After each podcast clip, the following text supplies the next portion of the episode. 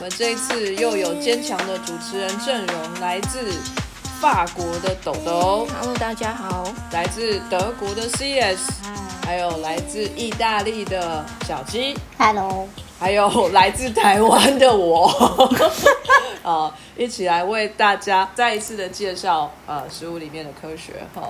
真的超级跨国制作哎，对啊，是跨国大制作，这么坚强的阵容，我们要讲什么呢？上一次我们提到了食物里头的酸哈，那毋庸置疑的要再一次来谈一谈食物里面的碱。我们再想一想哈，我们什么时候会把碱加到食物里面呢？也许刚刚过的端午节，大家都吃了碱粽，对吧？碱粽一定是用碱做的嘛。不晓得有没有台中人哈？台中人特别的喜欢吃大面羹，那个面啊，就是有一点碱味，我个人很喜欢啊。还有什么食物是有加碱的呢？那为什么又要加碱呢？人类利用碱在食物里头的历史又是从何而来呢？我们这一集就要来好好的说一说。我们首先请小鸡来我们介绍一下碱运用在食物里头的历史，到底是从什么时候开始的呢？小鸡，我们的历史小鸡，历史小鸡来了。其实我一定要跟大家讲，我在学生时期历史是奇烂无比，可是我现在只是为了逃避不要负责讲解科学部分，所以我就选择 讲解历史。其实为了讲今天的主题啊，我认真上网搜寻了一下，然后就发觉。原来我对食物中就是所谓碱的应用是如此的 一无所知。我一开始呢，其实就是看到有一个人问了一个问题，他就说碱听起来是一个很危险的东西，到底为什么在这么多不同的文化里头啊，大家都知道可以把碱用在食物里头？比如说像在墨西哥的那个 Toritos，它是把碱放在玉米之中产生的玉米片，对，或者是像在德国的 Presso，就是那个形状长得很像奇妙的无限大的那个面包或饼干，德国节，德啊，它叫德国节哦，然后我比较常吃到饼干版本，我们都叫它碱饼。碱饼干。它有很多种变形诶，在美国吃的德国节都很大，是软趴趴而且油腻腻的。对，哎呦，很美国吧？对，好美国、哦！人家就不到地啊。说甚至连中国，你们知道中国的月饼皮里头，就是是因为加了碱才做出这种皮，然后我就大惊，想说哇塞，真的是跨文化哎，就是原来碱被运用在这么多地方。月月饼里面有碱哦，对啊，月饼皮耶，就是没有，主要是那个它的碱可以让它有比较油油，不是不是油油亮亮，就是它的那个色泽可以让它比较漂亮。就是讲到碱啊，就是从古代，因为我们一开始要提到一个东西叫做碱水。那碱水其实它一开始是被用在肥皂上，然后它的记载啊，可以追寻到西元前两千八百年。其实我不知道西元前两千八百年竟然存在着，因为点觉非常非常久之前。然后一个说法是，罗马人和巴比伦人在同一个时间点呢，他们各自不小心发掘了这个碱可以拿来做肥皂。然后另外一个说法是，那时候罗马人创造很打了很大的罗马帝国嘛，然后他们下面有很多就变有很多异邦子民变成他们的统治者，然后他们那时候在巴比伦这个邦呢，看到他们在用一种很奇怪的东西清洁，然后那就是当时就是用碱水做出来的肥皂。然后这碱水呢，其实是一个很通称的名词，因为基本上它就是你如果把水去泡了，就是不管是烧焦的灰，或者甚至是火山灰，就是这一类的东西，或者是找到石灰岩，把它放在水里一起煮，它最后都会可以变成了碱水啊。它一开始是拿来做肥皂，到底为什么会变成食物？可是你知道这种东西呢，真的是没有一个定论，但是大家的想法都是。一定是有一些人不小心发生了意外，就像我们之前讲到吉利丁的发现也是个意外一样。在远古时代，有一些人呢，把鱼煮好了之后放在木板上晾干，放在太阳下晾太久了，干掉的鱼儿跟那个木板就粘在一起了。有一些人就会想说啊，看起来好像粘在一起坏掉，就把它丢了吧。在这时候呢，一定就是有一些非常很饿的勇者就说，不管我肚子太饿了，我一定要先吃看看。吃下去了之后呢，诶，就发觉跟焦掉的木板接触的地方的鱼肉反而变得更好吃了，因此发觉了可以把碱用在食物上什。么东西、对，啊？那这个说法我觉得有可能，有可能是有根据的、哦，因为你们知道，在那个北欧不是有一种东西叫做腌制鱼，就是用碱加在盐鱼里头泡过之后做出来的。所以就是还蛮有可能是以前那个某个饥饿的维京人，我觉得这也很像他们会做事，就是 肚子很饿，然后海盗就不管，就拿东西就拿来就吃了，就因此感谢他们的伟大牺牲，让我们现在有了这一种好吃的食物。是是要感谢他们的摇贵性格吧？但是北欧的食物都很难吃啊。我刚就在想说好不好吃哎，他们只在乎生存嘛，他们吃了之后发觉可以活下去之后，他们就不敢进，说的也是，所以就是这样。后来碱呢就开始大量的被运用在人类的食物当中，我们没有感觉，但是它其实是我们生活中重要的一部分。例如说，以墨西哥来讲，他们的主食就是是玉米片嘛，吃什么东西都会配这个。那就是就是玉米呢，在经过这样子碱碱水的处理之后呢，其实它不但就是吃起来更好吃之外，它改变了它的质地和颜色，还增加了它营养价值。所以后来今天当玉米这个作物呢，它被传到欧洲的时候呢，欧洲人也觉得说，哎，墨西哥人都吃这个就可以生活，那我们也来试试看。就说，可是他们不知道要用碱水处理玉米这一件事，所以他们最后就是反而产生了一些营养不良的问题。所以你看很重要吧？或者是像现在，我们今天可能早上起床，然后想说，哎，那我今天来做个蛋糕就好。现在就是可以去超市啊买一些蛋糕调理好的粉啊，然后回家倒一倒就可以做了。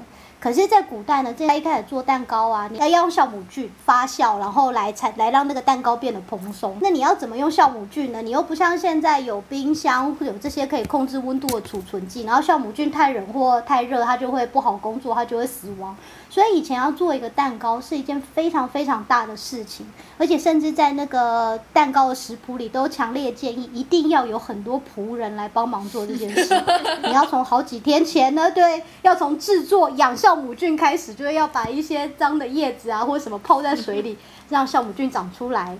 然后长出来之后呢，它还不能死掉哦。就是说真的，你也你今天如果看着一个水，你也不知道里头的细菌是活的还是死的吧？古代人就是这种的心情。然后接下来要让它开始发酵，然后你让它发酵之后，发酵的温度又要控制好，不能太热，不能太冷，因为不然的话它都罢工。然后这一些全部做好之后，弄出一个蛋糕，就是这整个准备过程可能要四五天。然后最后做出来之后呢，可能蛋糕还不成功，然后你这时候也不知道到底是因为酵母菌死掉啦、发酵的时候温度不对啊，还是到底就是在烤箱里头出了什么事？还是你没有基因的啊？被神惩罚了？他可能需要幸运饼干。可是到了现在呢，因为我们知道了就是可以用一些碱的成分啊，像苏打或小苏打，它其实就可以产生气体，所以我们就不需要拜托酵母菌帮我们做这件事了。我们今天拿一个没有生命的东西，平常乖乖地待在那里，保存也很好保存，只要一加水，砰就开始认真的起泡。就是碱为我们人生带来的便利。我们不但有好吃的月饼、好吃的多利多汁、好吃的 pretzel，呃，欧洲人呃北欧人赖以生存，也许不好吃的咸制鱼之外呢，我们还因为这样子随时随地可以吃蛋糕呢。所以简在食物上应用对我们人生是很重要的。呃，我这里有看到一些资料啊，是在讲说，就是碱的应用其实是在人类的历史当中算是非常的晚的，是要到十八、十九世纪才开始使用的。这种成分真正被合成出来，最早其实是一七八零的时候，一个法国科学家合成出来。到这之后，我们才有办法大量生产。所以在这个之前，就是用那个碱水。就是其实碱水更重要的应用是在肥皂。想不到你们知道网络上有这种社团，它叫做美国南方肥皂爱好社团什。么东西？是什么东西？所以要住在美国南方才行哦。他不但住在美国南方，而且他们热爱肥皂，他们有论坛专门讨论肥皂。然后就是，我又看到一篇文章，有一个人说，有一件事情让我非常的兴奋，就是最近都想到睡不着，就是在古代啊，就是这种碱的东西要很好的容器，比如说玻璃瓶才能储存。那在古代的时候，我们又没有玻璃瓶，他们又不可能把它放在陶器或随便包在一个袋子里。我到底当当初的人做肥皂是要怎么做的啊？这个问题让我兴奋到晚上睡不着。我想说，天哪，人生真的没有别的事可以做了哎。可 是 这是一个很好的问题耶。对啊，对，可是其实是很好的问题。就他就说，就是他是说，应该是在一八零零年之后才开始，就是甚至到一八六零年这个东西才开始被生产。那在之前呢，做肥皂的工厂其实他们是用一种东西，就是就是一般的俗称叫 limestone，就是石灰岩。那因为石灰岩呢，如果你把它放在水里，然后可是因为它是石头，你也可能要它东西散出来要要花很久时间，你要让它煮很久很久很久。煮了很久之后呢，它的那个碱的成分就会散到水里头，那这时候你就可以用它来做肥皂。所以以前肥皂是有很贵吗？就是跟金条一样。对啊，这听起来很耗时。很贵耶，因为我那时候就看到他们说，其实不是说肥皂在早在西元前两千八百年，巴比伦人人人就在用吗？对啊可是那时候那是一个非常奢侈贵族的东西。罗马人大家知道那个，像现在欧洲还是会有很多那种公共的浴池嘛，就是因为罗马人很喜欢这种公共浴池，就很像大家一起去泡 SPA、泡温泉、闲聊那种公共浴池。然后他说，后来公共浴池慢慢的没落，是因为贵族们开始使用了肥皂，因为他们发觉用肥皂洗澡真的是让心情开心。那可是因为如果你在公共浴池啊，你这个肥皂就是洗了之后，就是可能会。我不知道，可能怕被别人偷走吧，或者是进到水里之后产生的泡泡，其他人不开心，所以才开始流行洗澡这件事要在家里洗。所以就是 就是，所以是肥皂的产生呢，才让那个公共浴池这件事情在贵族间慢慢的没落。天哪！所以肥皂是宅宅的起源呢，就是让大家越来越宅。肥水不落外人田，这样。哦，原来是这个成语是来自于罗马。哎好聪明哦，太聪明了。而且他还讲说，那时候还讲到说，然后在之前那个 Dark Age 的时候啊，说那个时候因为有肥皂，然后公共浴池开始慢慢关闭，也减少大家出去洗澡。因为黑死病其实在黑暗时期就已经有记载有一些人有这种病。那如果在那个时代呢，大家还持续在用公共澡堂的话，黑死病其实会在更早之前就大爆发了。所以就说哦，其实肥皂可能还因为这样子稍稍保护了人类，让我们最终还是爆发了。可是可能延后了几个世纪。清洁很重要。而且要在家自己清洁，不要跟大家一起清洁。对，不要跟大家亲。这边有一个小小的呃科学小知识，想要跟大家分享一下哈。这个皂化反应啊，也是一个化学反应。那主要呢就是碱跟油脂做的一个反应。所以说，如果你把碱放在太油的食物里面，你的食物就会变成肥皂味。所以各位同学，如果你在做菜的时候有想要用什么碱的东西，比如小苏打或者什么东西的时候，千万不要把它放在肥猪肉里面，因为就煮成一锅肥皂。哦，好，就这样。但是它就把油脂带掉了，不是？对啊，它就变成肥皂了。那我们可不可以就是把那个肥皂过滤出来，剩下继续吃？我不太想吃。可是这也是另类那个食物皂的味道会留下来。好，分子料理是不是？我来。分子料，对对对，高科技。哎、皂化的东西还可以拿来洗澡，很不错。一举两得，又不用买肥皂，又可以在家很宅的洗澡，多棒！原来碱在食物里面的历史有这么的悠久哈，哎，也没有很悠久啦。它就是很早被发现，可是应用其实比较晚。大器晚成，大器晚大器晚成。CS 今天是很多梗，是不是？还好吧？就是你是说简可以上台领终身成就奖就是了。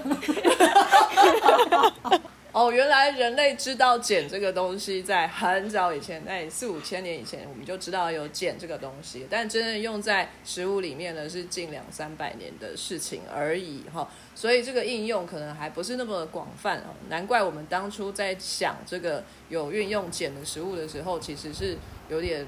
呃，想破头也不知道，除了大面根跟减重之外，还有什么其他的？其实大面根是你才知道哦，只有我才知道，我台中人是不是？哦，OK OK OK，而且我一定要说，我一直以为减重那个减是写错，我一直以为它是咸重。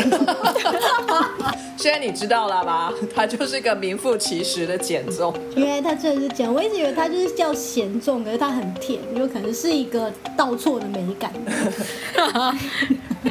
反正我们呢，就是有非常的努力，请这个 CS 为我们去查一下有关于呃使用碱的食物的代表食物是哪一些。那我们请 CS 来为我们介绍一下。好，在我介绍那个代表食物之前呢，我先稍微解释一下，就是呃加入食物的碱啊，其实多半就是大家常听到小苏打，就是 baking soda。它常常是用来做呃油条或者沙琪玛或者苏打饼干那种膨胀剂。那有些时候，少部分的馒头也是会用小苏打来使那个面团膨胀。所以小苏打它就是用来膨胀用的。泡打粉 （baking powder） 它其实是个小苏打的延伸，本它其实是里面有小苏打，然后又有呃酸的成分在里面，多半会用来做蛋糕或者西点的制作。其实它就是要让酸碱中和，产生二氧化碳，然后二氧化碳就是气体，可以使产品膨大，然后也有蓬松的感觉，所以蛋糕就非常的适合。然后另外一个要介绍的就是。原始的碱水，它主要成分其实是碳酸钠以及碳酸钾这样。碱水比较多用在中式的面条或者是碱重里，哦，它会使食物吃起来 Q Q 的有弹性，而且它会让呃食物，特别是表面你烤的话，会有一种棕色、黄色的那一种的效果。所以刚刚小鸡就有提到，呃，月饼皮它其实有加碱，其实就是使用碱水。好，那。在接下来我要提到就是，呃，小苏打以及碱水结合的制品，也就是德国非常有名的纽结面包，就叫 Brezer。Brezer，不，Brezer 是德文，所以它的拼法也跟我们熟悉的不一样。英文的话是 Pretzel，也是 P R E 开头，然后德文是 B R E 开头，所以是 Brezer。那它分布在德国的南部，就是巴伐利亚邦，它的首府是慕尼黑，或者是巴登弗莱堡邦，就是首府是斯图加特。所以在德国南部这一区，还有法国东部一点点的地方，阿尔萨斯，还有奥地利以及瑞士的德语区。所以简单来说，实际上它是跟德语区有关的。然后它的历史呢，实际上这个东西它没有一个确切的说法。有人是说是在呃中世纪的时候，基督教的僧侣发明了这个呃纽结面包。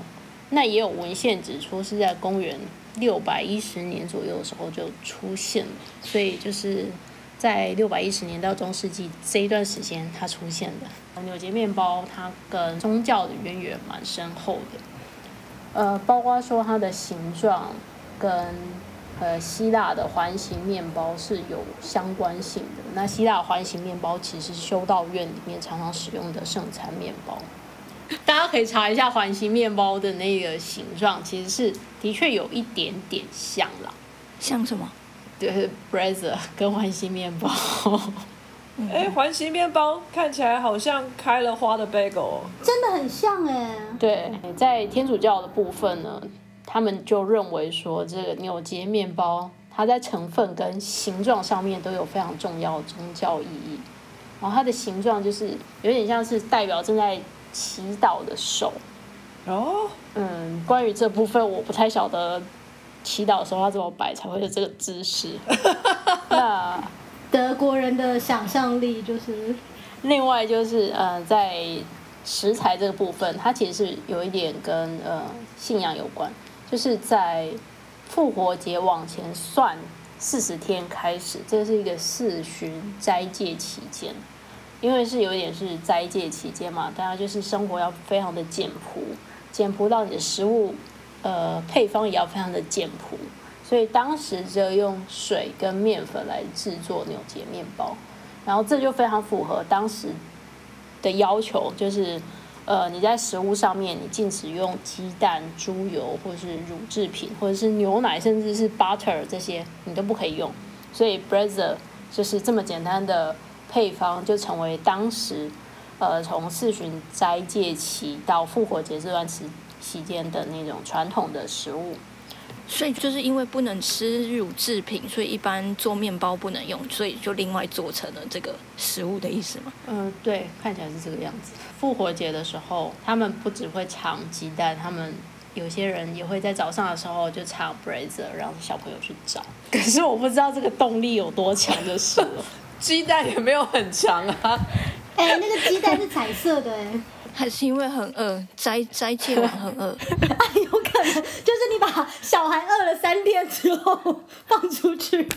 然后 brazier 目前在德国，其实你全德都可以看到，可是就是越往南，也就是我刚刚提到的巴伐利亚邦以及巴登弗莱堡邦，是越大，而且形状越特别，口味也越多的。在北德，你只能在面包店找到这种 brazier，而且是小小的，就可能跟你一个手掌一样大。嗯，可是越往南德，它连路边的小摊贩，它可能就是一个有点像我们台湾古早冰淇淋那种小车，一车这样载出去，那就是一整车都是这种 brazier。嗯，然后也有越来越大的，特别是越接近 October Fest，就是慕尼黑啤酒节的时候，它会有越来越大的 size 出现。通常这个时候的 size 就会比一个小朋友的脸还要大，大概直径可能有二三十公分这种大小这样。哇，然后刚刚提到口味最普通、最原始，就是我刚刚提到的，就面粉跟水，然后表皮会掺盐块，就这样。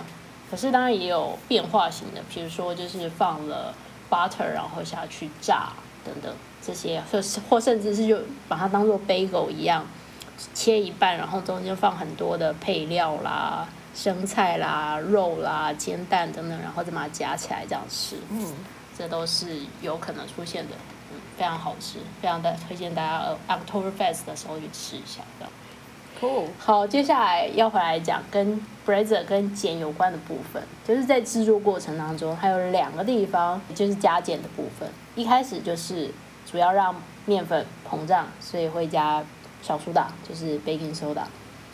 另外一部分就是在最后，你形状已经做好了，要烤的时候呢，在烤放入烤箱之前，在表面涂稍稍涂一层碱水。那烤完烤完之后呢，它就会呈现深棕色的那一种形状，看起来就很好吃。嗯，这就是两个地方可以加减的